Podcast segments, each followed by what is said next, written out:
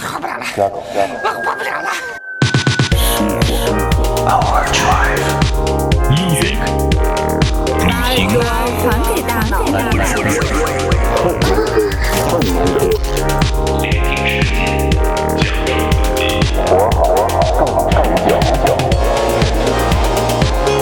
This is Overdrive FM.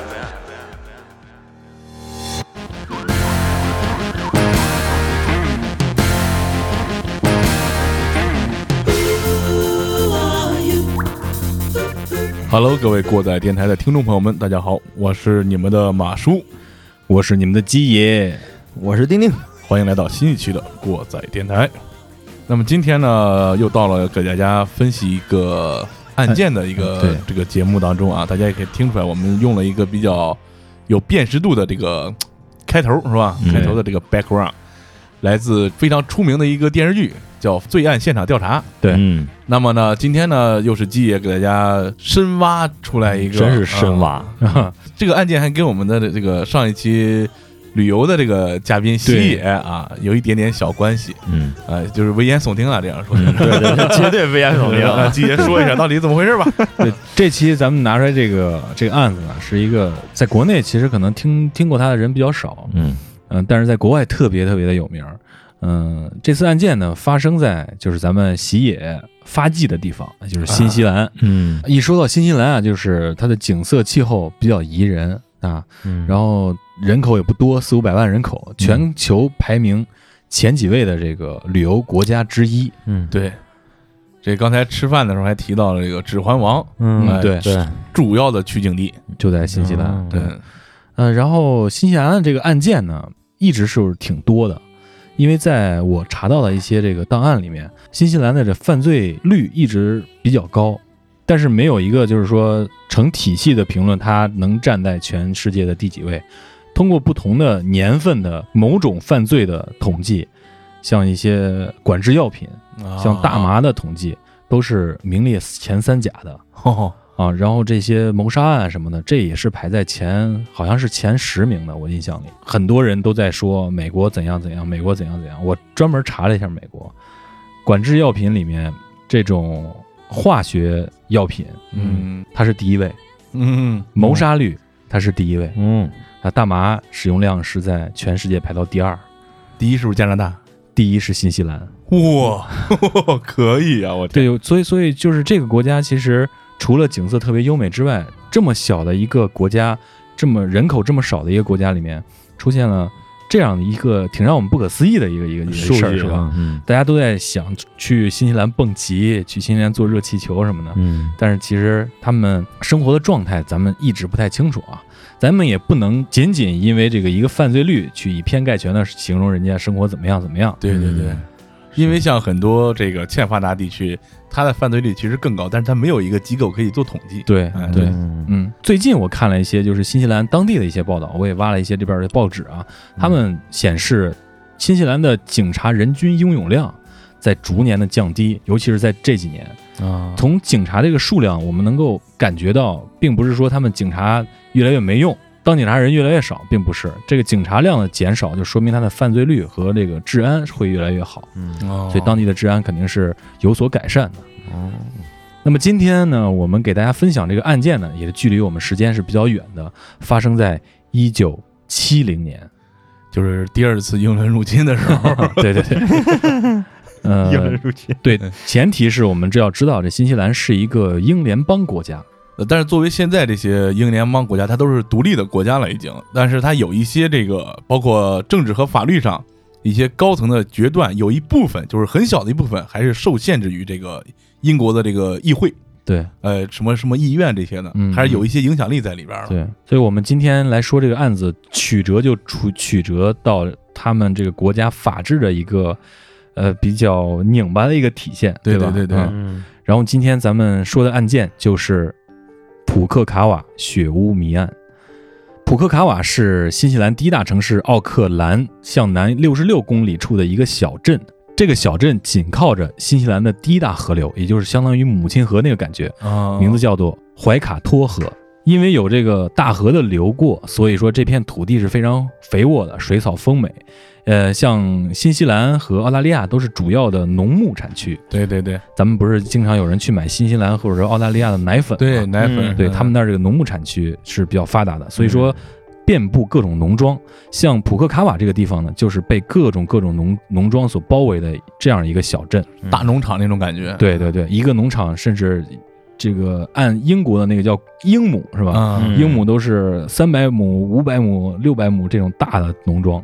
对于咱们生活在这个钢铁森林中的人来说呢，这种非常恬静的、优美的这个农场，其实是是是非常令咱们自己羡慕的啊。对，就是基本上就是你脱离了城市生活，去那儿以后感觉非常的舒心，然后待一个礼拜你就疯了，就基本上是这种地方。所以说，这个地方给人的感觉，在咱们看来是相对来说比较恬静的，嗯但是这种恬静往往会压抑着一些无法形容的事情。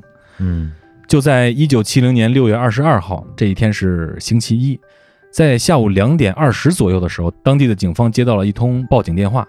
报警的这个人叫做欧文·普雷斯特，他对警察说，他的邻居也是他非常要好的朋友克鲁夫妇，他这家里面全都是血，嗯而且房间里面找不到克鲁夫妇，他的孩子在房间里面哭泣。这个普雷斯特就对警察说，克鲁这一家人可能发生了什么不测，让他们赶紧过来看看。接到报警之后呢，警察就是非常快的到达了现场。当然，到达现场的这些都是片儿警，嗯赶紧把这些现场保护起来。嗯然后负责这个案件的侦破的这个探长呢，叫赫顿，带着他的助手约翰逊，临近傍晚才到达这个犯罪现场。嗯然后他们就开始展开了这个盘查。克鲁这一家住的这个屋子呢，是一个单层的建筑，就是不能叫别墅吧，嗯，平层。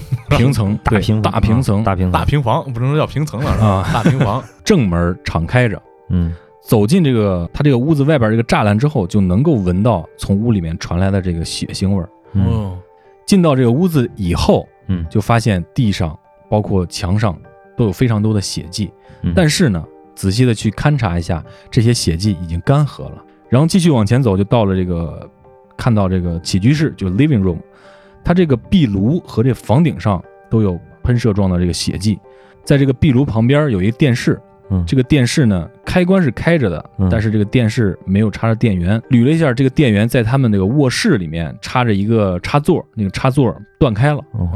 然后电视的对面呢是一个单人沙发，嗯这个沙发上有大量的血迹，就在沙发这个坐垫上有一有一团粘稠的东西。粘稠，对，经过后边的调查，发现这是一个人的脑浆、脑组织液，脑组织。对，嗯，这个单人沙发的前面有一条很长的，就是拖动尸体的这样一个血迹。哦，这个沙发不是在靠里边吗？嗯，嗯它是向往这个门外面拖的这样一个血迹。哦后来经过法医啊之类的这些人过来判断之后，发现屋子里面这个血迹分属两个人，在这个老式的单人沙发后面呢是厨房和餐厅，嗯嗯，它的斜后方就是它这个厨房。厨房呢当时是有一个呃类似于卷帘门那么一个东西，横着拉的那个嗯推拉门，推拉门。这个门警方来的时候是关着的，嗯，但是这个厨房的百叶窗，嗯就是透过百叶窗能够看到这个整个农场。这个百叶窗的上半部分是开着的，嗯下半部分是关着的。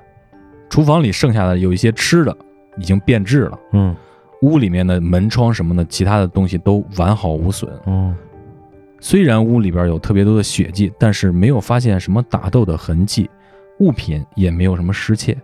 嗯在屋子的周围，克鲁的这个车呢放在他的车库里边，车里边没有血，只发现了这个克鲁自己的克鲁先生的这个指纹。嗯，他这个驾驶座位啊比较靠前，如果这个按照克鲁的这个身高推推断的话，他正常开车的时候，这个位置是相对来说比较狭小和局促的，可能他后面载过非常多的东西，或者说一个人或者什么的。在他车库的这个前门位置呢，有一个独轮车的痕迹。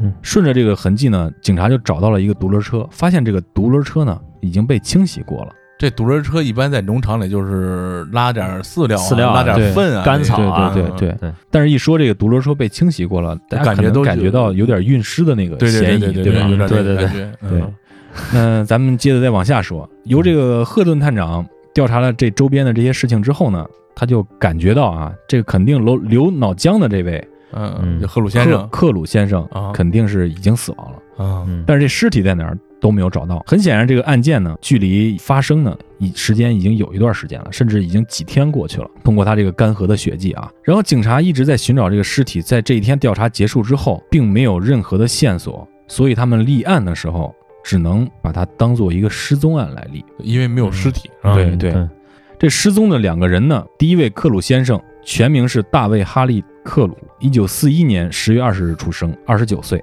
他的媳妇儿珍妮特·里诺尔·克鲁，一九四零年二月六日出生嗯，三十岁，两人为夫妻。警察随后开始在这个周边就开始寻找克鲁夫妇的下落，并且开始大规模的排查。当时排查的重点呢，集中在这个三个方面，嗯就是方圆五英里内所有的居民，嗯克鲁夫妇的亲戚和朋友，克鲁夫妇所有有交集的人。然而，连续两个月，警察并没有什么实质性的进展，嗯就是反而更加的迷惑。他们猜测这个，猜测那个，也就更加的迷惑。嗯找不着头绪呗。对嗯对这五英里差不多就是八公里，八公里八左右公里左右。对嗯时间过了将近两个月，在七零年的八月十六号九点半左右，珍妮特的尸体被找到了，也就是克鲁先生的妻子被找到了，在流经普克卡瓦这个怀塔托河转弯处，发现了克鲁太太的这个尸体。尸体打捞上来，发现珍妮特的身上绑着一根电线，嗯。电线里边绑着一个被单子，它被裹住之后，嗯电线再拴了一个重物，固定一下，沉尸了。嗯。哦，警察于是就下潜看能不能找到这个所谓沉尸的这个重物，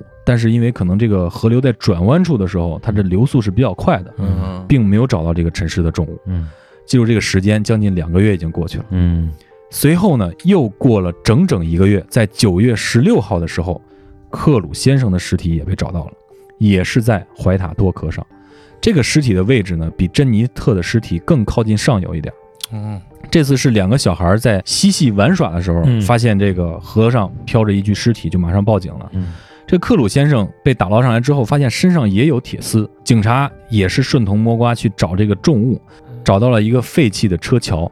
这个机也得给大家讲讲学汽车的啊对车桥 车桥是什么？这个车桥呢，就是在车的这个轴这两个轮儿中间插那根棍儿上面有一个类似于梯形的一个铁棍子，啊，这个铁棍子上面安装的一些减震器啊、下摆臂啊这些东西来做减震的。哦，车轴是连着两个车轮的，啊，车桥就是上面那个车桥。等于是车桥是接着这个车轴，一般的家用车辆比较便宜的，嗯。咱们都说什么独立悬架，啊，对，什么麦弗所谓说对所谓这个悬架嗯。就是车桥。哦，是这么个玩意儿。，对对对，如果说这个是独立悬架的话，就是一个轮儿上面带着一组减震器；如果说非独立悬架的话，就是有一个梯形的这样一个车桥，哦。上面带着单独的减震器。哦，啊，是这么一个东西。哎，这个车桥呢，时间是比较久远的一个东西，制造于一九二零年到一九三零年的这样一个车款上面一个拖车上的车桥，老家伙了，就是一个车斗子上面一个车桥。拖拉机斗子上一个这玩意儿啊，，对，类似一个那样一个东西啊。尸体发现之后，肯定要进行这个尸检嘛。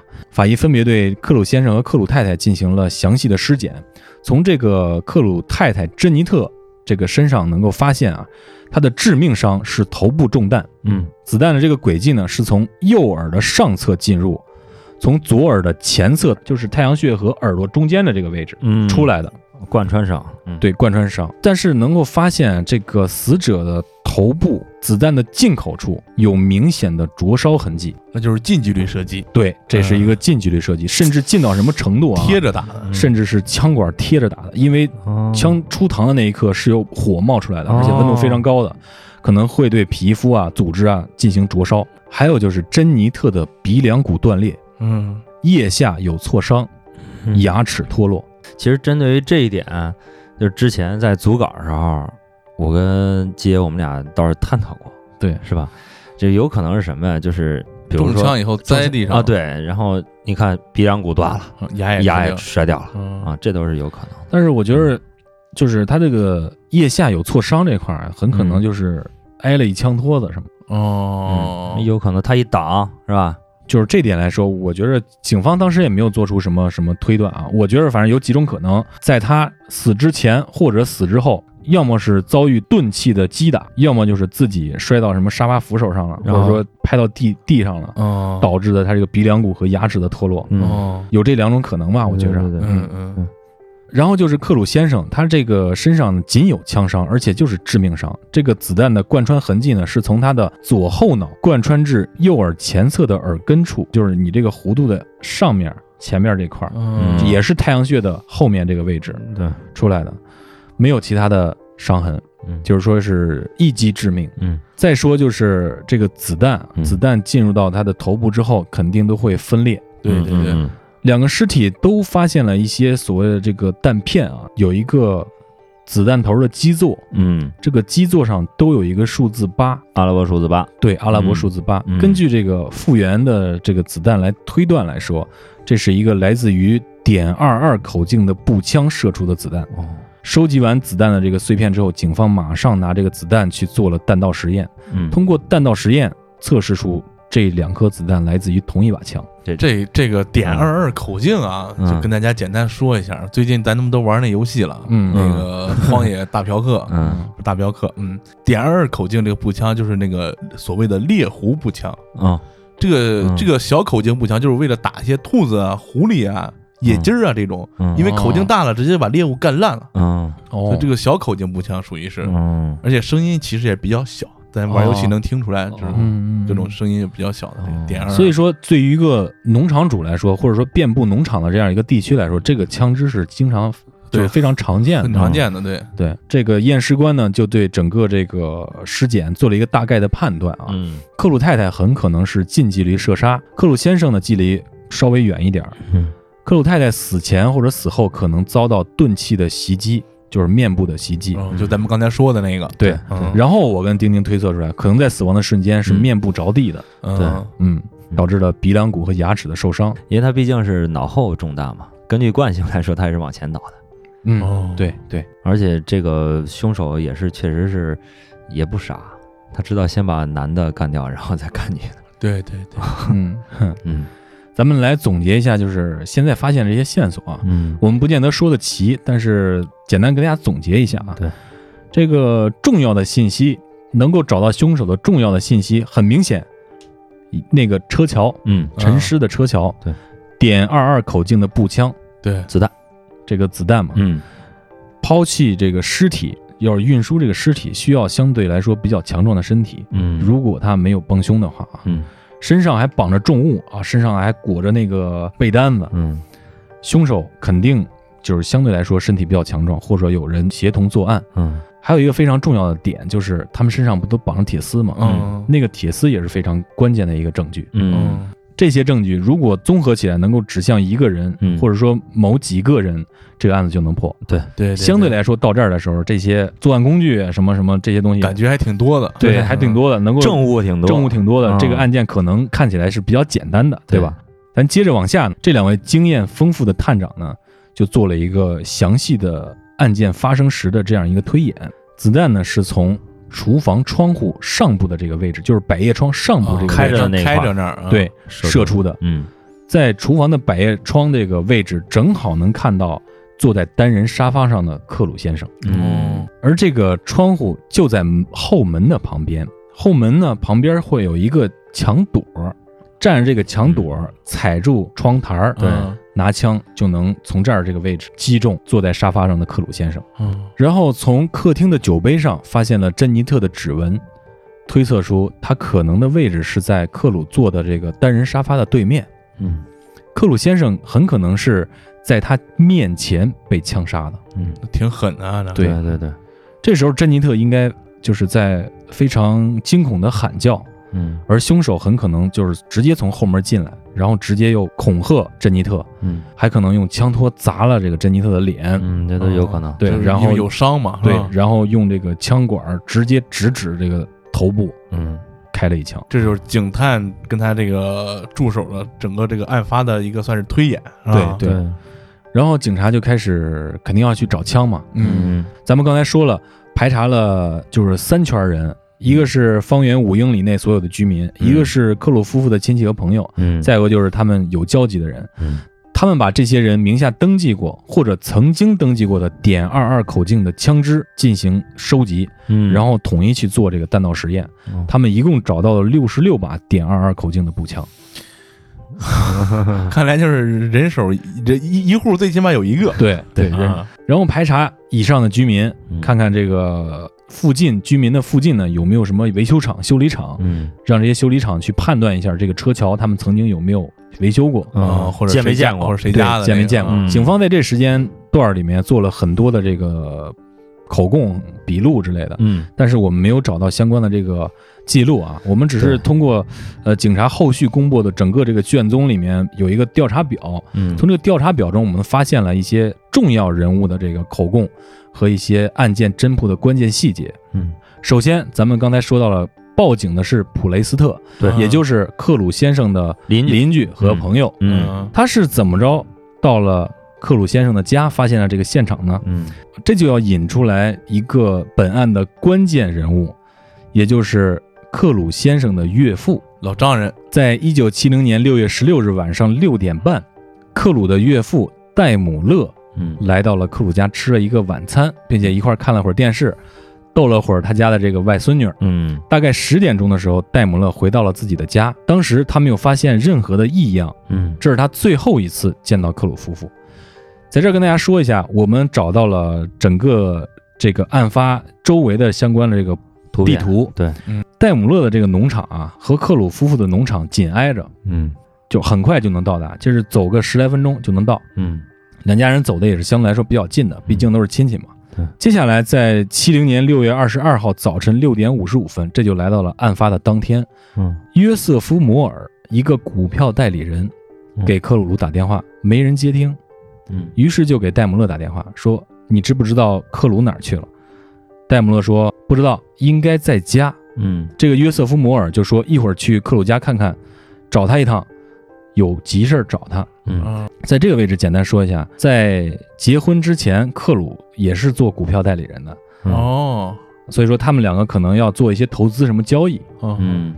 同样是在六月二十二号早晨，这个时间来到了九点，摩尔和他的同事来到了克鲁家，直接去的后门，发现屋里的灯亮着，但是敲门之后没人应答，而且没有听到什么声音。嗯，时间来到了当天中午的一点，当地的这个运输司机莱特发现克鲁家的电话打着一直没人接，于是呢，莱特就给克鲁的老丈人戴姆勒打电话，让他去他女婿家看一下，提醒一下他女婿，因为这个码头罢工什么事儿的。嗯对，出他这现罢工了个司机没法过来了，就说这哦羊我拉不了了。啊，今天拉不了了。卖羊了，说是对，嗯对，接完电话之后呢，克鲁的岳父就马上跑到了克鲁家，发现了他的正门口有血迹，于是他就比较惊慌，嗯赶紧跑到后门，发现呢屋里的灯亮着，他就进屋，发现了更多的血迹和带血的沙发，还发现了他的外孙女罗切尔。嗯然后戴姆勒就是意识到这肯定发生了什么不好的事儿，于是赶紧匆忙地放下了孩子，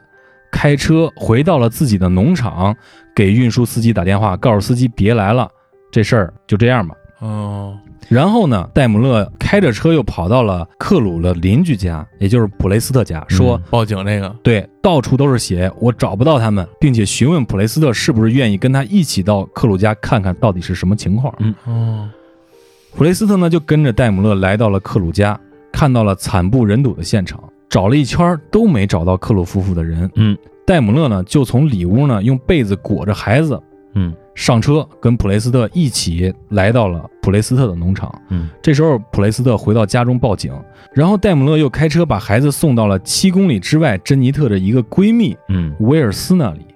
对。找人看孩子，对，啊，对，嗯。这就是这个他这老丈人这个戴姆勒的这个给警察的这个口供吧，算是是吧？对对，嗯，接下来就是这个普雷斯特了。其实他也非常简单啊，就没有什么很多的这些细节。是，呃，据普雷斯特的爱人回忆，在十七号中午十点半到十二点的时候，他带着三岁大的孩子在克鲁家跟珍妮特喝茶。哦，后边呢，这个克鲁也回来了，就是加入到他们一起喝茶。嗯，后来他们就回家了。就聊天呗，对，聊天儿。走，在克鲁尸体被发现之前呢，普雷斯特太太突然想起来，在六月十七号晚上隐约听到了三声枪响。嗯，嗯随后，她就找这个她的老公普雷斯特去证实，说你是不是也听见了？嗯，但是普雷斯特当时在屋里边，他说自己没听见。嗯但是那天呢，普雷斯特的岳母在家，说老太太也听着这枪响了。哦，就是在十七号晚上的时候，这个是非常有可能的，因为他们的距离是比较近的。挺近的，嗯嗯，再有一个比较重要的线索呢，就是在这些农场之间间隔都比较远嘛，而且他们离城镇也比较远，他们的一些饮食啊，就靠这些配送站，嗯哦，像一些送一些面包啊，或者说送一些牛奶啊，牛奶就配送站这些给他们送这些吃的，每天按时来，对啊估计是跟咱这小时候订的那些奶一样。啊，对，警察后来发现呢，克鲁夫妇的收件箱里面包和牛奶还有报纸这些东西，从十八号开始就没有人再拿过。嗯并且找到了这个配送员，确定他这几天配送的时候都看到这些东西都没有拿走。哦，最早的一天就是十九号去的时候，十八号东西还在那儿呢。嗯哦，随后呢，警察的这个对血迹的化验结果也出来了，这个案发就是应该在十七号发生的。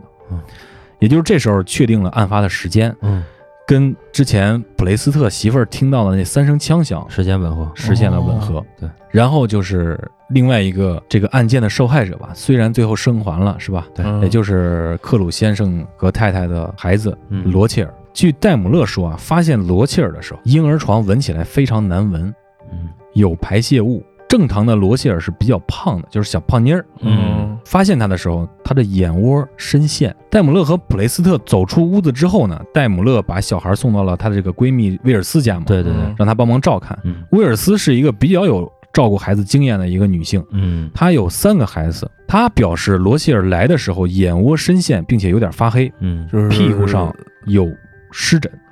这就是孩子长时间这个没人管，对，没人管啊，营养不良、缺水，对对对，湿疹这肯定是老在床上不翻身的我。对对对还有起的这个水泡。嗯。威尔斯接到罗切尔之后呢，发现这个尿布非常非常的脏，嗯。他就不想洗了，就直接就扔了，嗯。哦，直接就烧了。威尔斯在接到孩子之后呢，很快给医院打电话，社区医院嗯。让他们派个护士过来。这个护士的口供是这样的：罗切尔的尿布呢，很可能没有被更换过，嗯，而且通过孩子这个眼睛的这个情况判断，很可能是孩子已经严重的脱水了。嗯但是孩子不需要吃药，只需要补充一些营养，比如说葡萄糖啊，或者说一些什么东西。嗯后来呢，孩子到了医院做了这个多次的全面检查。最初检查的时候，罗希尔比案发前，也就是六月十一号的时候去这个社区医院体检的时候，嗯减少了三磅，三磅？也就是一点三六公斤。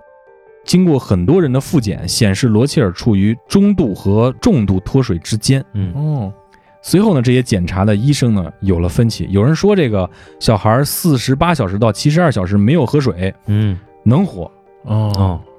但是有一个医学博士表示呢，当时的气温比较低，嗯，然后代谢速度会比较慢，嗯。而且罗切尔的这个体质呢偏胖，有的消耗，对有的消耗，嗯。他最多可以支撑六天不吃东西都没有问题。嗯，不吃东西不喝水，对，哦，对于这些医生的这些纠结啊，嗯也成为了这个案件的一个谜点。嗯。我们在找这个案件的一些细节的时候，很多国内外的一些内容创作者都说这个孩子中间是有人喂的，被照顾，而且分歧很大，对，分歧非常的大。嗯。就是很多人发上来的这个内容是这个孩子在十七号以后，也就是克鲁夫妇死之后，是有人偷偷去照顾他的，嗯，把这一点说的特别神的乎其神对对，神乎其神。而且还说的就是嗯最明显的一点，说是孩子尿布换很干净哦很干净啊而且到那时候没哭。啊，对但是我在详细翻着八零年的卷宗，就八零年的时候重新排查了一遍这些内容，嗯还有就是二零一四年的时候出了一个最终的报告，嗯上面显示的是这些内容。嗯。所以我们还是遵循这个事实的状况，不去那么神乎其神的去传一些谣言，有的没的，嗯，编点这个话题性的点，让大家对对对，嗯。这个非常非常重要。我是觉着，你如果一个家里边没有人，竟然会有人去照顾他，那个很可能这是一凶手，呃对啊，对对对，而且这个凶手很可能或者说是那个就是叫从犯对，啊都有可能。很，可能是一个就是有点母性，或者说就是一亲戚，啊对。对吧？要不然凭什么照顾那孩子呀？对对对，所以说要是这样说的话，会影响这案案子走向的。咱们还是以事实为依据对。哈，嗯。也就是通过这个，咱们最少可以得出这个结论，就是孩子有没有人照顾是五五开的。嗯。然后接下来就说到这个目击者了，有两个非常重要的目击者，一个叫做约翰·罗卡特，一个叫做比弗利·巴特金，他们都在十七号下午的时候看见了克鲁的车从街上经过，并且约翰·罗卡特就看见了克鲁夫妇都在自己的车里边。嗯也就是说，这天下午的时候还没事儿呢，哦所以时间就逐步的往后推到了十七号晚上的案发时间。啊，然后还有两个非常重要的这个证人啊嗯，当然他们的证言呢，我们听起来有点不可思议，就是有一个十六岁的小男孩，名字叫做罗斯艾尔，他在六月十九号的下午在街上等公交，嗯。看见了克鲁夫妇的车。嗯。另外还有一个目击者，名字叫做罗迪克，嗯，这是一个本案非常非常重要的证人。在十九号的时候，罗迪克在自己家干活的时候，这个罗迪克的这个农场啊，距离克鲁家农场有一段距离，但是也相当于邻居，就是能看着，能看着他家的这个情况。嗯。对，在家干活的时候，发现克鲁家的门口啊站着一个女人，嗯。十九号，注意19号的时候。啊因为十七号我们推断出已经案发了，对，嗯。而且还看到这个农场大门口啊有一辆车。警方拿来了这个克鲁太太珍妮特的这个照片，让他辨认。嗯。他说他压根儿不认识珍妮特，嗯。然后就知道这俩人两口在这住着，对，没什么来往，哦没什么来往。，他只看见了这个女人和车子。嗯，当时想当然的认为这就是这女的就是珍妮特。后来警方到达了这个罗迪克的家里边，找到这个目击现场这个位置，嗯往这个克鲁家这边看。嗯从这个位置看，因为距离太远，大概是看不清人长什么模样的。嗯，只能看见有个人，啊对，只能看见有一个人，大概衣着啊、什么头发的长度啊，这个是能感觉到的。嗯这个神秘女人到底是什么来历呢？嗯这个为案件也埋下了一个神秘的色彩啊。嗯虽然这个有这样一个女人的出现，但是负责案件调查的赫顿探长呢，心里怀疑的人已经出现了。嗯这个人就是克鲁的这个岳父戴姆勒。为什么呢？一会儿跟大家说。咱先说一下案件下面的这个进程，嗯就是锁定枪支，哦，对，一共六十六支枪，检测了六十四把。那两把枪哪儿去了？我找了半天找不着这枪，为什么有两把枪没检查？嗯最后在一个当年的那个手敲的那个打印打印机打印的那个那个那个那个扫扫描件里，扫描件里边发现了，这两把枪分别来自于戴姆勒的表弟。这个枪呢，是因为被油脂包裹还有灰尘所包裹，就是很长时间没人动过了。一般这枪保存你不得糊油吗？对，哦或者枪油，对，嗯就这个枪啊，很长时间没有做过了，警察就把它直接排除了。哦，另外一把枪是一个名叫托马斯的一个老头儿的枪。其实这个枪呢，后来也被做过弹道实验，但是不知道为什么啊，卷宗里边这个上下结构有问题啊。嗯我在这张纸上找到的是这枪没做，嗯但是在另外一个呃二零一四年的那个最终报告上显示，啊这把枪也被做过了。嗯很可能就是一开始没做，后边又被重新拿去做过一次实验。技术人员说，其他的六十四把枪呢，锁定了两支枪，嗯因为当时的六几年的这个呃技术啊，没办法能够精确到那么那么细致。嗯啊，还有一个原因就是子弹破坏也是比较严重的，对对破坏了就是分成了十几瓣儿。这两把枪分别来自于哪儿呢？一个是普克卡瓦的居民玛格丽特·艾瑞的雷明顿点二口径气步枪。在这个案件侦破过程中，经过详细的对比，这把枪被官方否定了，嗯就是在很快的就排除掉了。嗯另一把枪来自于刚才咱们提到那个老托马斯的儿子嗯亚瑟·托马斯的这个勃朗宁泵式点二口径的步枪。嗯但是虽然锁定了亚瑟·托马斯的这支步枪，但是他的妻子和表弟都能够证明他当时不在场，因为当时家里边有一牛刚出生，他得照顾那牛犊。哦，接下来这个车桥的寻找也有了进展，嗯而且这个进展是警方非常愿意看到的。哦，嗯经过警方的多次调查，找到了车桥的主人。这个主人很多年前就把这个老老式这个车桥连同上面这个车拖车嗯。卖给了一个二道贩子，这个二道贩子呢又卖给了别人。嗯。最后有人说见过这个拖车呢是老托马斯用过，就是刚才那个找着枪那托马斯他他爹对用过。啊他家用过。提供线索的呢是一个当地的修车厂的老板。嗯。这个老板说，当年老托马斯把这拖车弄过来说修修，嗯。但是这车啊损坏比较严重，比较老化。想想这是一个二零到三零年生产的车，啊。三十年了，嗯。很多零件需要换。这个车子呢，老头说那你就修吧。嗯。然后这个老板就把这些车桥啊什么东西都都换了一遍，嗯。换了一遍就通知老托马斯说：“你过来取车吧，嗯。把钱带上。”这时候老托马斯有事儿，就派他儿子亚瑟托马斯过去了。嗯这个亚瑟托马斯呢是比较吝啬的一个人。当时那个修车的时候，修车厂这个老板啊已经跟老托马斯说了，这剩下这零件啊我收了，当废铁卖了。嗯啊结果这亚瑟过去之后，就说这东西我都得要走，嗯啊，我不卖给你了。哦，对于是呢，他就把这车连同这个配件老配件一下就拉到他家农场去了。这废铁就都拉回去了。对嗯警察就于是就找到了托马斯，去了他家农场。但是这个父子两个人啊，就非常坦然，就说嗯就去吧，嗯，看吧，搜吧。嗯值得注意的一点啊，这个时候案件已经登到了当地的这个报纸上，嗯，每一天的进展都有刊登。哦所以说，如果说托马斯父子有作案动机，甚至执行过案件的话，他们咱是得表现出来点啥，对他们可能会表现点什么？或者销毁证据之类的。对对对但是去了之后，这些乱七八糟的这个找到了这个库房啊，这乱七八糟的这零件儿嗯。都在那儿，嗯，并且找到了这个车桥旁边的两个这个减震器，锯下来的车轴，对，嗯。锯下来的这个减震器连同车轴那一块儿，嗯，这个警察的怀疑目标就转移到了托马斯身上。嗯，那太明显了。对，对啊，这个枪和车轴 都指向他，都在他家。而且他不在场证明是他亲戚给他做的，对。他媳妇儿跟他表弟，对。是吧？对，嗯然后咱先不去猜测一些内容啊，咱先嗯把这段时间咱们要说的这些可疑的点，咱们来汇总一下啊。孩子在这几天究竟经历了什么？嗯嗯然后戴姆勒从他接到电话，嗯跑到他女婿家，然后又折回来，然后又跑到他这个邻居家，然后又回到他女婿家，这么一个路线，我们觉得是有点不符合逻辑的。对对对，而且他是在他这个邻居家报的警对，啊。当时我们 查卷宗的时候也发现了啊，这个当时这个电话嗯。有这个电话记录，这老头儿和普雷斯特一次都没有用过，就是克鲁克家的电话。电话，对，哦，这个究竟是为什么？而且戴姆勒他按说他要是说给这个运输公司的人打电话，他在克鲁家就可以打呀，对。他为什么非得跑他家打，然后再返回去？哦，这也是个事儿啊。对啊，对，还有一个就是很诡异。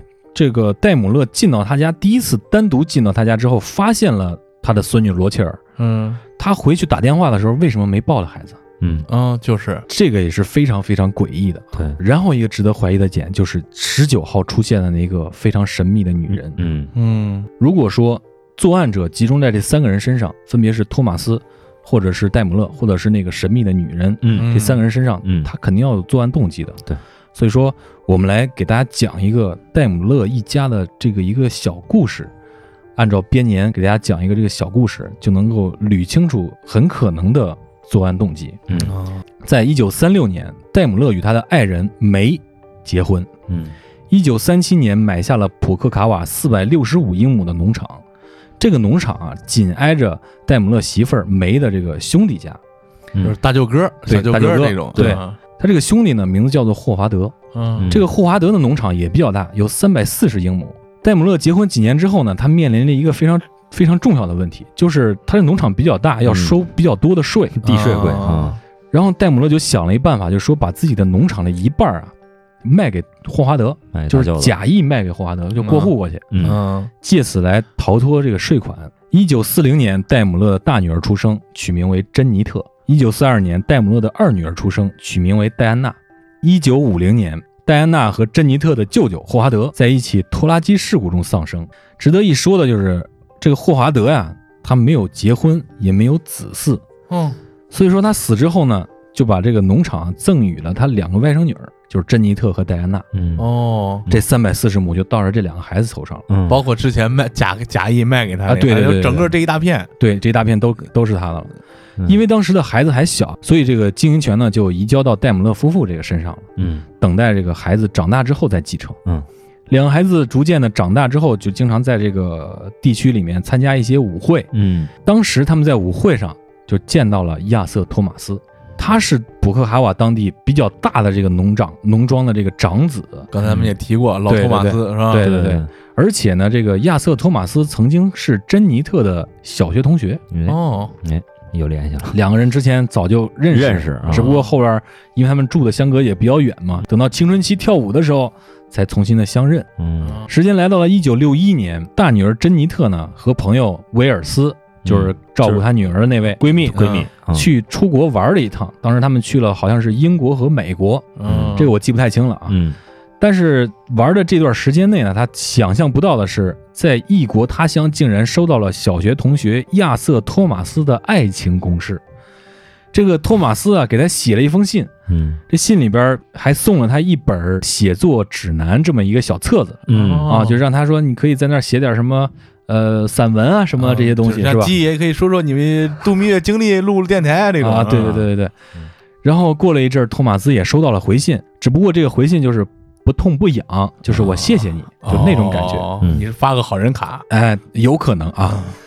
然后就到了一九六二年，珍妮特回到了普克卡瓦和他的父母同住。嗯在十二月的时候啊，托马斯来到了戴姆勒家。嗯十二月是圣诞节的这个月份啊，嗯他送给了珍妮特一套梳妆套盒作为圣诞礼物，嗯里面有这个镜子、梳子，还有脸上抹粉那刷子。嗯当时珍妮特觉得这俩人不太合适啊嗯，就勉强的接受了礼物，但是告诉了托马斯自己已经有男朋友了，哦，嗯就是婉拒了呗。正经发好人卡了啊，还收了礼物了是吧？啊对。然后到了一九六三年，珍妮特到外地去教书，嗯。她认识了后来的大卫克鲁。这个克鲁当时是这个干证券的，干证券，那高富帅必须的，对嗯证券经理人，嗯两人迅速的确立了恋爱关系，嗯并在一九六六年六月十八号登记结婚。嗯结婚之后，克鲁夫妇开始住在舅舅的这三百四十英亩的农场里面，嗯这里边这一半啊是他妹妹的，哎，对对，所以呢，克鲁就出钱啊，因为你这相当于倒插门啊，啊是吧？对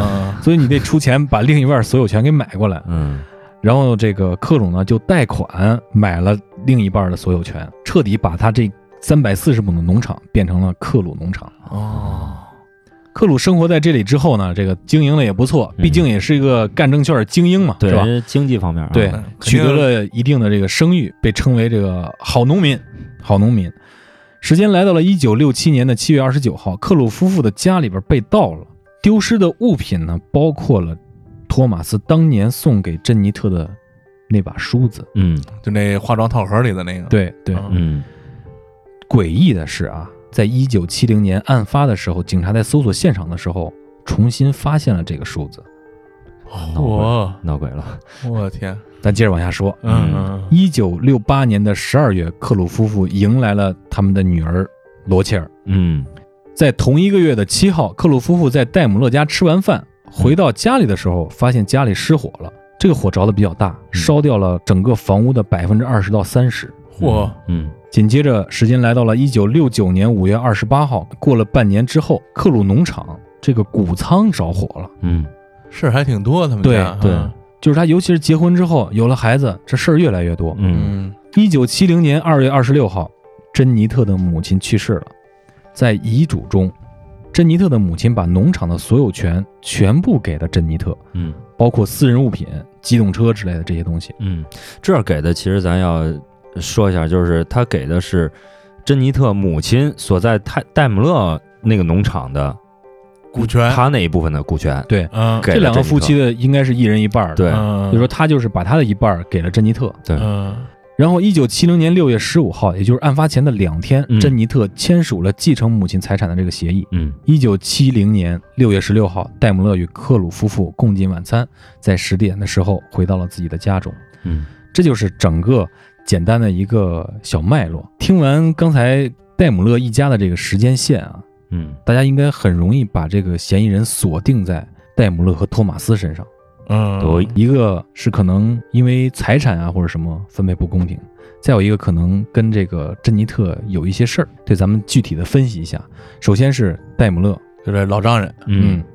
这个赫顿探长啊是第一个就怀疑到他的，因为在案发的时候他有一些诡异的报警路线，对。哦。嗯还有就对对对。是他他是一个独居的老头儿，嗯嗯。没有任何不在场证明。嗯。如果他有动机的话，那么大家可能很可能也能猜到就是财产。戴姆勒似乎是一个比较吝啬的人，嗯，通过他逃税这事儿啊，啊对能够发现，如今他妻子去世了，他什么东西都没得到。嗯哦还有一个比较诡异的就是，这个戴姆勒老头啊，在案发之后，就在十七号以后改了自己的遗嘱，将他的遗嘱呢，最后所有的资产都归到他的老二身上了。也就是咱们能不能就做一下猜测，那是不是戴姆勒在十七号晚上找他这个闺女和女婿商量遗产的时候没商量明白，没商量好，嗯发生了案件呢？然后后边啊又有一个非常诡异的地方，就是根据卷宗后面所说，戴姆勒后面又再婚了，这个事儿就越来越复杂了。但是戴姆勒又没有直接或者间接的证据杀了克鲁夫妇，戴姆勒没有作案工具啊，嗯，也没有直接的人证明他在场或者不在场。就只是一个推测，对，只是一个推测嗯。反正是，如果是他犯案，他是有作案动机的，嗯能够找到作案动机的。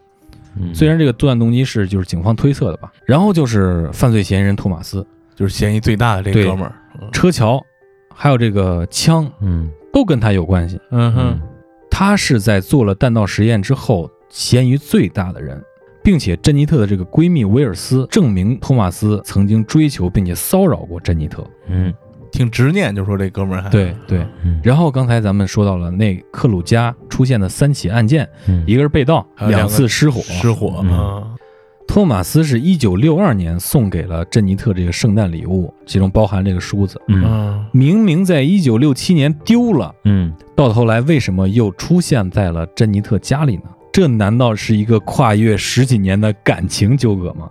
情杀是吧？就越来越复杂。但是警方接下来呢，因为证据显示都在托马斯身上，所以就调查的重点就来到了托马斯身上。嗯咱们来仔细捋一捋，这个第一次弹道实验是在珍妮特的尸体被找到之后。虽然当时锁定了亚瑟·托马斯和这个另外另外一个女性的这个枪支，嗯但是在九月八号的时候，把这两支枪都归还给了他们。嗯这个卷宗上写着不明原因的被退还，这是在二零一四年最终的调查报告上。嗯托马斯的枪直到十月二十号才被警察重新收回到警局。嗯随着车桥的确认，警察还提取了托马斯家的多个电线样本。嗯就是缠尸体那个，对，嗯经过测试，克鲁身上和珍妮特身上的这个电线的某一部分和托马斯家的几根电线高度一致。十月二十七号，警方第三次重新搜索案发现场，嗯。发现了一枚子弹的弹壳。嗯。经过鉴定，这是托马斯的勃朗宁步枪射出来的。这些被内容被查出来之后，几乎啊，这个真相就被锁定了，对。嗯真凶就被锁定了，对对对。那就是托马斯。子弹、枪、弹道实验，这都能连到一块儿。嗯。然后车桥、嗯。铁丝嗯。这些全部指向托马斯，嗯。而且我们之前说的非常符合逻辑的情感杀，情杀对。嗯，但是这中间也出现了一个疑点，嗯。对。就是这枪中间不在警察局一段时间，对，嗯。嗯。这是比较奇怪的。于是呢，警察通过这些证据就起诉了托马斯。嗯。在一九七一年二月十五号到三月二十号，当地的法院审理了这个案件。嗯。当地法院判定亚瑟·托马斯双重谋杀罪成立，嗯。但是随即托马斯不服，要继续上诉。嗯。但是同年的六月十八号，托马斯的上诉被驳回了。第二年的七月到八月之间，嗯托马斯的律师团和很多公众人物向政府提交请愿书，嗯被州长给拒绝了。但是后来又同意相关的法院重新审理这个案子，并要求警方把相关的证据重新做一次鉴定。嗯，证物被送到了澳洲、英国等高尖端的技术的这个地方重新的鉴定。这个二审呢，就在奥克兰最高法院进行，嗯时间是在一九七三年的三月二十六号到四月十六号。这次案件集中在警方收集子弹的这个方式不合理。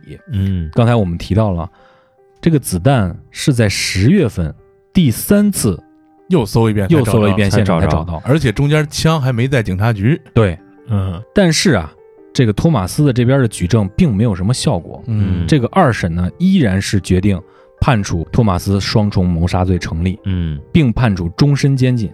托马斯要求再次上诉，但是这个上诉呢被同年七月份被驳回，然后就有一点戏剧的部分出现了。嗯在一九七三年的七月二十七号，也就是在二审判决之后，托马斯要求上诉被驳回之后，嗯，警方销毁了本案的一部分证物。哦，为什么要销毁？对，但这个流程咱们不太清楚啊。嗯但是这个为后续的这个案件发展产生了非常大的影响。嗯，因为你警方你销毁证物了，这社会上舆论肯定对啊，肯定不干，是吧？因为他你销毁的什么证物，大家不知道哦，是吧？销毁了一部分，其中包括一些关键性的东西。接着，在一九七四年七月到十二月之间，托马斯的团队再次联合社会人士联名请愿，重新审这个案件。这个咱们能看出来，托马斯这一家呀，多有就势啊一是有有钱，啊，对。然后关系广，对。再一个这哥们儿就他妈不认，嗯。对就不认，不认头，不认头。就不认，就说明这个这个还是比较轴啊。嗯，谁个人命关天的？自己关自己一辈子都轴。都得轴嗯，对是吧？对对，又到了一九七五年，这个案件过了五年了，新西兰大法官宣布上诉被驳回。嗯，也就是大法官说也也不行，嗯嗯。你别上诉了，别上诉了。这托马斯啊，这一家人还是不断的在努力。嗯。这时候时间来到一九七八年的七月四号。嗯。之前节目开头的时候，马叔说过，这个英联邦国家的体系是什么样的，嗯，其中就包括法律啊。嗯。这个托马斯团队啊，找到了英国联邦枢密院司法委员会，英联邦国家最高的法律机构，嗯。联邦枢密院啊，对联邦枢密院，申请特别许可，要求案件重审。嗯一九八一年十二月二十一日，新西兰政府使用特别特赦令，赦免了伊亚瑟·托马斯，并国家赔偿一百万美元，嘿，这就有意思峰回路，转啊！这就有意思了，是吧？对嗯，从一直坚持到七八年，在七八年到八一年这段时间，究竟出现了什么样的事儿呢？嗯，在这三年的里面，几乎是让这个案子一个大调角，对一百八十度大转弯，嗯完全翻了案了。好，那咱们都聊到这儿了啊。这个基爷为我们把整个故事的时间线，还有围绕故事的这些人物情节，还有一些证据，包括警方的调查，基本都讲了讲。最后讲到最后来了一个峰回路转，对嗯哎，被特赦了，历时十十一年。对，这哥们儿嗯从被锁定，然后到被判，上诉好几回都被驳回，然后又最后弄一特赦。嗯这个事儿发生到这儿，应该有几点需要跟大家说一下哈。首先是一个问题，就是证据链。对就一会儿我们可能要提到，这个证据链是一个非常有意思的东西。但是和证据链相结合的还有一个比较重要的一个说法，叫无罪推定。因为在很多国家，它这个判案的方式是不一样的。有些国家它是有罪推定，嗯就是我这个公检法这个机关，我认定是你这个人就是你，你怎么说不是你？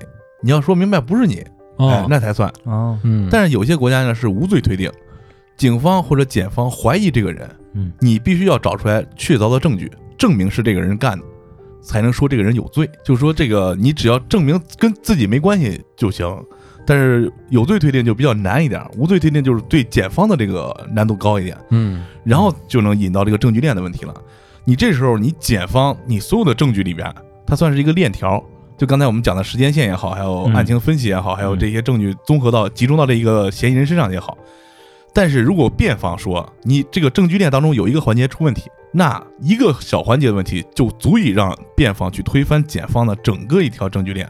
所以说，我们一会儿要分析的就是在做这个无罪推定的这样一个过程当中，警方可能会犯了错误，导致这个证据链失效，嗯，然后让辩方抓住这么一个机会。哦。然后我们再说说他到底是不是他，或者还有网上流传的几个推断，对，我们再来讲一讲。就是这究竟在这七八年七月到八一年十二月二十一号这一段时间内，究竟发生了什么，嗯让这个案子完全来了一个翻转？嗯。那咱们从这儿就先回想一下刚才我们提到的证据啊，嗯。比较重要的是枪，嗯。还有子弹碎片，包括警方在最后一次搜查现场、案发现场时候找到那个子弹壳，对。哎，还有捆尸体的铁丝、沉尸用的车桥，这个看来其实都不是很能直接的联系到这个托马斯身上的，，对，顶多算是间接证据。因为当时的那个环境来说，他也是通过排查啊对，选定这个枪可能性比较大，不像现在一个弹道检测就能认定是这个枪，嗯对。嗯就你打一枪，我再拿这个枪再打一枪就能认定。那时候技术可能没有这么高超，啊嗯嗯。是这样的。嗯。再一个就是广受诟病的，就说这个铁丝儿这个事儿，嗯。因为那个地区地广人稀，这一家有这样的铁丝儿，别的家的铁丝儿估计都差不多。嗯。而且他们那边卖铁丝儿，一共可能就就那么哎，几家，对对就那么几个地方啊。你扯几米，我扯几米，哎，对对对，嗯。还有就是这个车桥，刚才鸡爷讲的时候，大家也发现，就是说父子俩非常从容的带着警察去看他们这些乱七八糟的陈设这些东西，嗯去找到这个跟这个车桥有关的这些部件，轴啊啥的，对，嗯。唯独是没有那个车桥，别的零件都在。嗯，所以说这个东西被偷的可能性也很大，对这也是辩方就是拿住的一个点。嗯。嗯。然后就说这个证据链，这个辩方如何攻破这个证据链。这个律师团就向警方发难说，在克鲁院子里找到这个第三次搜查才找到的这个子弹壳是警方造假，因为你已经大规模的搜查现场两回了，嗯。你为什么隔了这么长时间？而且刚才我们也说了，中间枪没有在警局有一段时间，嗯，对。所以说这是就是说你警方第一次收枪之后，第二次收枪之间，你造的这个假，或者是你第二次收枪的时候，你拿到警局的不是原来的那个原来那个枪，嗯就是你专门找了一个作案的枪，跟那个子弹壳能对上的，你放回警局了，嗯有这种可能。对，而且很也很奇怪，就是如果说发生了三声枪响的话，犯罪分子拿走了两颗子弹壳，嗯为什么没有找到第三颗子弹壳呢？嗯对，大家看那《盗梦空间》里边，小李子开枪杀人，一开枪就拿手去护住那个弹弹壳那个仓的位置，对就把子弹壳捡走了，是吧？嗯他如果真的做的这么缜密，他应该不会遗失第三个子弹壳。对，这个弹壳，它作为关键证据出现在这个案件里面，也就是当时定罪的时候嗯对锁定他的。嗯这个编号是三五零号，可能是第三百五十个出现的证据。嗯这个时候呢，律师团找了一个证人，这个就很很厉害啊，就说啊，他看见案发之后啊，九月份到十月份之间，嗯警察在克鲁的院子里打枪，就看见这个当时那个警探跟他助手拿了一个枪在克鲁院子打，嗯就说这是伪造在伪造这个弹壳这个证据。嗯嗯但是警方很快就说呀，我们是拿了不是拿那个枪打的，我们是拿了个枪去测试啊。当时不是那个普雷斯特报警吗？对，他太太还有他丈母娘说在家里听见三声枪响，嗯警察说试试，就在这个院子打枪，在他们家能不能听见枪响是是这个事儿了。嗯嗯，而且说这个是之前不是把枪已经还给托马斯了吗？嗯十月份再拿回来呢，中间这个时间不会用同一把枪，就说这个枪已经还给人家了。嗯，但是这个律师啊，就拿这个各个细节去做文章，对，嗯说明这个辩方律师还是很厉害的。我感觉甚至有很大程度上，这个辩方掌握的这个案件信息，比检方要更多。对，嗯包括对细节的这个研判，比检方更厉害、更细致。不过说实话，第三次找到了这个子弹壳，这挺不可思议，因为之前已经搜了两次了，嗯，这么大事儿拖了这么长时间，才又去再找，哎，竟然就把这弹壳找着了，嗯这也让这个辩方律师很不忿儿。这个这个就是说这个点。嗯嗯再一个，辩方说，警方收集到这个弹壳和弹头不匹配，嗯这里边就比较有意思了。辩方说呢，你拿出来这个弹壳是新型号的弹壳，但是这个弹头是这个公司老型号的弹头，但是这个公司生产的这几个批次子弹里边，嗯没有说用新型号的弹壳去加这个老型号弹头的这个例子产品。没有这个产品。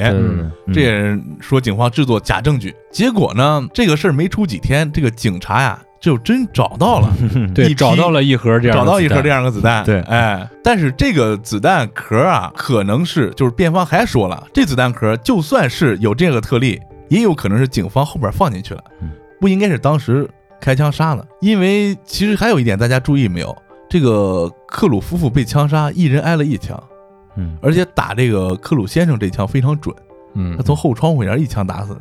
嗯他有必要开三枪吗？不过既然报警时候那个人家说这个普雷斯特媳妇儿说听见三声响。嗯这也就很大的这个疑点在这个里面。其中关于这个三声枪响这事儿啊，就是刚才说到九月到十月的时候，警方不是做这个测试嘛，说这个嗯普雷斯特家到底能不能听着？当时测试的这个结果是普雷斯特家听不到枪声。哦，后来普雷斯特和他的妻子就澄清说，当时应该是听到了，因为那天刮的风和测试那天刮的风正好相反，风向不一样哦风向不一。样。嗯风向一开始案发那天是刮到普雷斯特家这边了，能把声音刮过去。结果测试那天是风向相反，顶风，对，这也是一个比较有意思的细节。但是更操蛋的事就出现了，对，刚才提到那个，他把证据给销毁了。嗯。其中就有那个子弹壳。对，你这让这让辩方抓住，这就坏坏菜了，这等于。这证据链就出问题了。对对。对，你必须你得证明你没有造假。对，但是你把这个给销毁了，对，所以辩方就说这警方在销毁假证据，嗯嗯。嗯。这就不好弄了。嗯。嗯所以说，最后在二零一四年这个就是季爷说最后这个调查报告里当中，嗯就说这个证物三五零，就说这子弹壳是有蹊跷，不能把它再列为这个案件的证据了。嗯所以在一九八一年的时候，就因为这件事情，让这个案件整整个翻转了一下。证据链多么重要，嗯然后咱们其实来说，这个案子已经说完了啊。嗯随着三五零证物的这个蹊跷的这个现实，这个案件整个被翻转了。但是案子还没破。是谁杀的克鲁夫妇呢？嗯，对，这个依旧是一个谜题。但是呢，围绕这个案件还有很多很多的猜想，嗯其中有一些关键证人的关键证据一直没有什么头绪。比如说非常重要的罗迪克这个目击者，嗯警察多次要求他去辨认，就是找到一一些女人的相关照片，就不同的不同的，嗯让他去指认。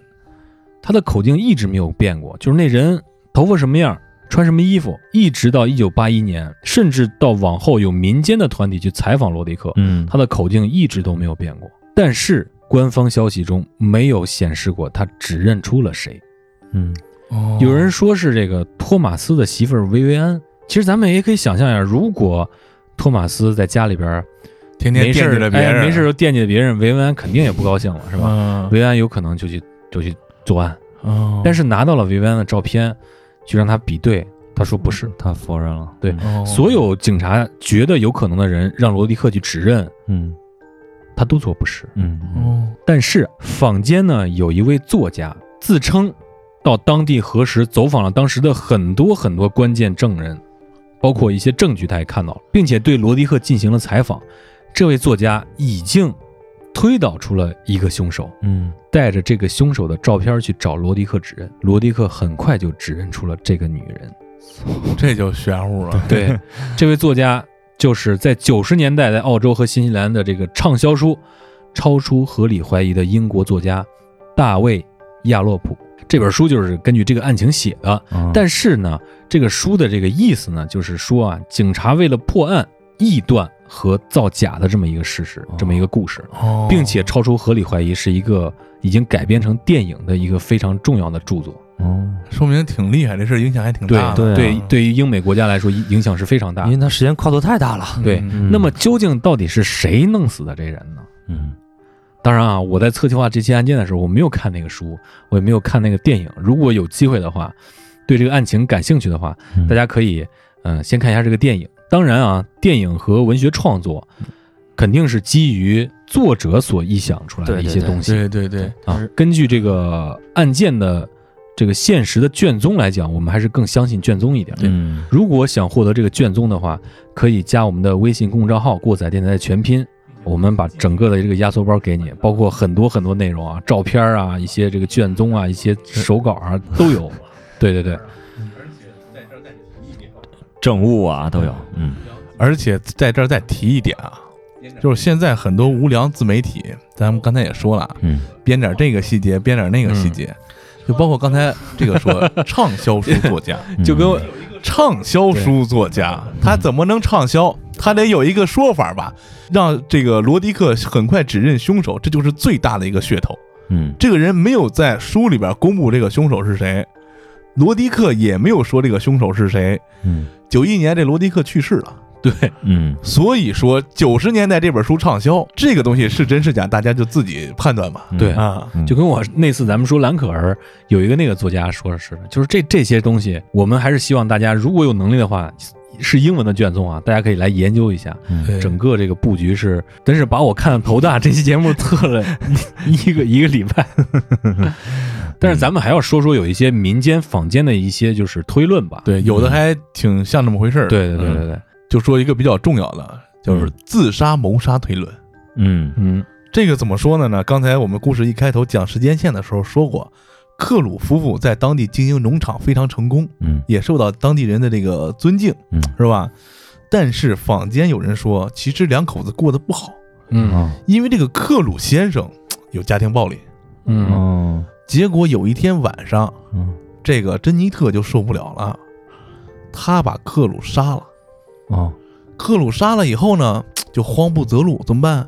找自己爹去帮帮忙吧，嗯甚至是找她闺蜜帮帮忙吧，处理尸体干嘛呢？嗯结果过几天之后，自己也忍不了，嗯就举枪自杀了。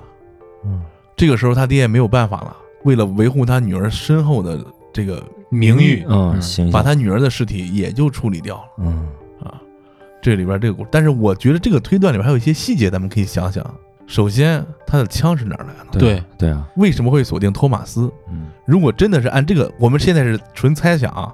如果真的按这个细节来推的话，很可能珍妮特去找到托马斯，对，嗯，去借的枪或一些乱七八糟的东西，嗯让托马斯在不知情的情况下帮他做的。对，如果是有家庭暴力的话，珍妮特肯定要找一个自己内发泄的内心的对内心的这么一个温床，对对对，嗯对吧？嗯。还有另外一个点啊，我我跟呃丁丁在策划这个案件的时候，我们详细翻了一个非常重要的点，就是在二零一四年那个最终调查报告中，有对克鲁一家财政情况的分析。嗯，嗯，对，当年他结婚之后，他不倒插门吗？相当于是吧？嗯他不是买百分之五十这个农场的，他是贷款买的，当时是贷了三万还是四万来着？嗯，一直到案发的时候，他都没有还上，那这只是相对拮据一点吧，非常的紧吧。啊，虽然他是一个被当地称为一个比较好的一个农场，但是他嗯手里的钱什么的没有过过万。过得一般。嗯对嗯别看是营生看的是挺大的红红火火，对其实过得一般。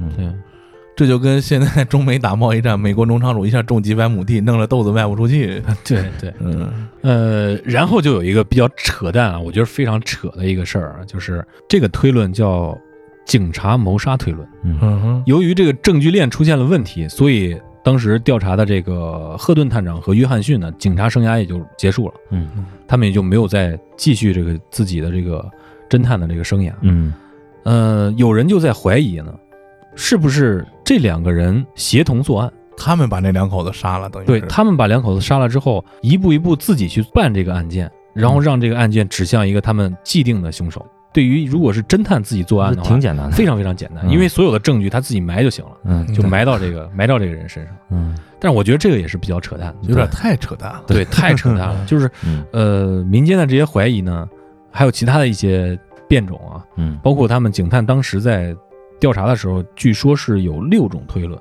嗯但是最终就锁定到这个托马斯身上。我们觉得，呃，一切还是以这个证据出发，每一个细节其实都值得真正的去办案者去推敲。嗯这个事情发展到这样一个结局呢，警方的证据链出了问题，嗯，但是托马斯就真的洗清了嫌疑吗？对，也并不一定，嗯对吧？嗯，因为你看这个人，他从一开始就一直在上诉、上诉、上诉，嗯给人感觉就是坚信自己是无辜的。嗯但是结合他家里的实力，包括他能找到英联邦的枢密院去，对，说明还是有一定本事的。是虽然击破了警方的证据链，但是里面就是各种推论都出来了。也有一种推论就是说，警方知道是这个人办的，嗯但是就是证据不足，嗯所以警方去造了假证据。嗯这个其实事情说不说吧，很多呢。嗯对对吧嗯嗯所以这个事情为什么叫谜案或者是悬案呢？就是因为一个这个事情。那既然这个嫌疑最高的人不是，到底谁是？所以要产生这么多推论，包括这个畅销书作家还写了本书，嗯还拍成电影，嗯，让大家也是非常多的联想。但是再想想现在发生在这个各个所谓的发达国家街头的这种犯罪，嗯，枪杀这个那个的，是吧？嗯哪有这样这么麻烦的事儿啊？对，嗯啊，最后呢，给大家说一下我们这期案件的这些卷宗的来源，嗯来源于新西兰警方提供的二零一四年普克卡瓦最终审查报告，坊间的内容这个来自 B 站的 UP 主 X 调查啊，当然他说的也是比较仔细的啊，嗯刚才我们也提到了他的同名小说叫《超出合理怀疑》，还有他这个电影。如果你觉得这个听节目听得云里雾绕的，是吧？或者是不太明白，可以去找小说或者电影看看。当然，当然，最重要就是小说很可能是叫臆测的，对，它毕竟是小说。嗯，电影呢又是根据小说改编的嗯啊，这就就就就他可能会更更玄乎一点，对对对，然后 我们也是尽自己的能力，首先也不是警方提供给我们的，是我们去警方网站找的啊，啊对嗯尽我们能力所及，详细的跟大家讲讲这个事情的经过，还有里面一些乱七八糟的事情嗯啊。既然故事跟大家讲完了，也这么累，录了两个多小时，对，说明我们真的很不错。对，啊上期节目也非常炸啊，上期节目非常炸。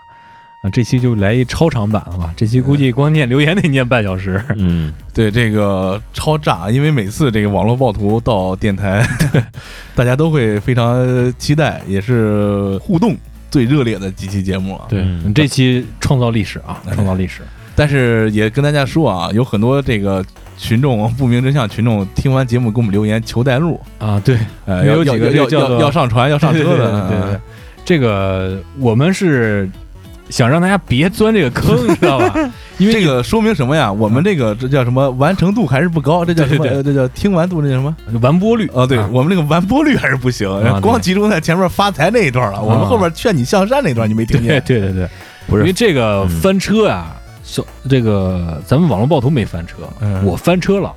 嗯因为这个翻车这个过程呢是比较曲折，可能又跟大家又说不太清楚，嗯跟薅羊毛有极大的关系，所以说大家不要去探索嗯。啊，尤其是像这这三位啊，叫 开普勒赵，开普勒州州啊，嗯。然后还有这个猫咔咔咔，啊，还有一个这个尾号是四八 YF 这三位听众啊，就就别想这事儿，啊，就不能想，你要想你肯定得翻车，没有一两次翻车，应该你挣不着钱嗯。啊。你挣着钱很可能就翻个大车，对对对对，嗯，因为互联网不是法外之地。对，嗯，那我们接着往下念念其他听众的留言啊。嗯，请输入您的昵称呗。这位听众也是在薅羊毛这期节目中留言，听过载电台可以让大家致富啊！我要发给我退休的老母亲，嘉宾快加我吧。这个啊，你还不如让你退休老母亲去楼下保健品店待会儿呢，那还混个高兴呢是吧？混个高兴。这你光上愁了，真的，别这么干啊，别这么干啊。鲨鱼冒泡泡啊，这个哦不不不是是是冒泡泡了，对对对是是，他同样留言说喜欢暴徒，能选做常驻嘉宾吗？哈哈，这我们也想，什么时候等我们本地的互联网产业发达了，那可能就能做常驻嘉宾了。对对 对。下位听众达龙同样是薅羊毛这期说这期太精彩了。嗯下位听众是悦耳 ML，也是这期节目说现在很多呀，各种头条都给现金，各种网购平台做任务都给东西。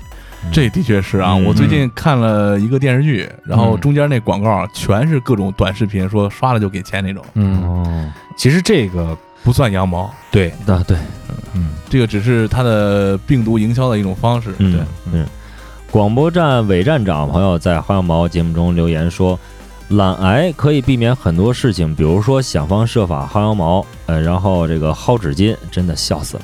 本周最棒故事，我要粉好市民小旭。这这这录完节目我也想了好几天纸巾的事儿。我也琢磨这事儿了啊。嗯，泥愁沙也在这期留言说，全村当老赖搞网贷公司有个专业名词叫撸口子。行啊，这懂这行。懂行，行内人士，行内人士。下位老听众啊，大龙猫爱爬山，在这期节目留言说，网络暴徒简直了，崇拜至极啊！我也是张着嘴听完了整集。太投入了，以至于劝我不要加入羊毛的部分，我全没记住。啊 行吧，那就不好了，反正也没门路。呃有我们也不会告诉你的啊。嗯，对，这说明这听众听完了啊。对对对对，咱们这期节目的完播率挺高的啊，绝对高百分之七十。你们都想等后边到底怎么回事是吧？结果跟你说不行，啊，我是阿沈这位朋友，在薅羊毛这期节目中留言说，呃，从一个平台来到另外一个平台，哈哈哈过来支持一下啊，过载。呃，感觉不知道电台名儿还真不好找出来。对对，这个听众来知道咱们电台也是比较缘分啊，加了我加了我微信了，哦，是缘分，就是无意间发现的。嗯我发现咱们听众都是无意间发现的。嗯，因为你知道为什么吗？嗯咱们没掏那一个月几百块钱推广费。没有没有没有交推广费，我们刚才我就是我跟这听众聊了一下，我还真觉得是应该掏点钱，嗯，但是后来想想，这等于是撒羊毛啊！对，我们还教人薅羊毛呢。易将军啊，也在这期留言说，这样高质量的电台订阅怎么这么少？嗯我们也纳闷儿啊。对，所以你留完这条言之后，你就应该把这个电台分享给你身边的朋友。哎，哎，对对对，我们真的非常需要分享啊！下一位听众，你个甜番茄，同样是这期薅羊毛节目说，在哪里还能听到网络暴徒那一期，就是被封那期啊。哦但是这个网络暴徒已经回复了这位听众，到某云啊啊，对目前只有某云了。很惨很惨很惨。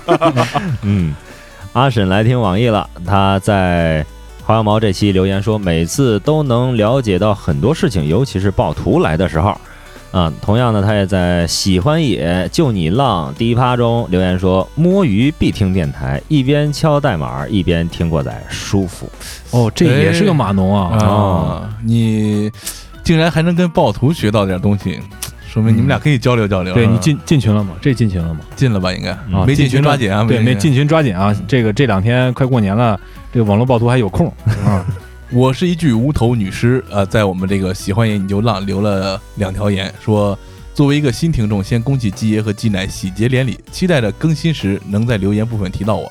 结果真念到了我在蓝可儿的留言，很多人都吐槽我的昵称，但主持人并没有，有点莫名小意外。想问问你们是每期每条留言都念的吗？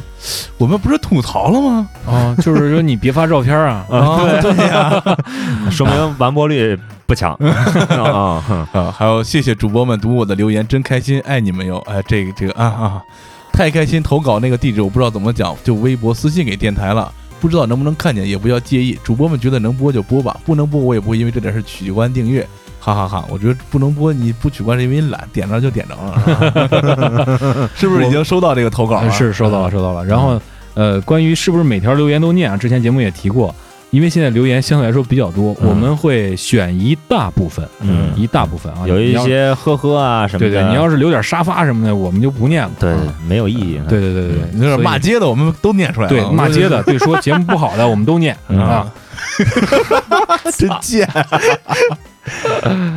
就知道你吹吹毛求疵。嗯下位听众狗蛋是受气包嘛，在喜野的那期喜欢爷爷救你浪第一趴，宝藏电台是枯燥集训日子里的白月光，周六就要联考了，哎。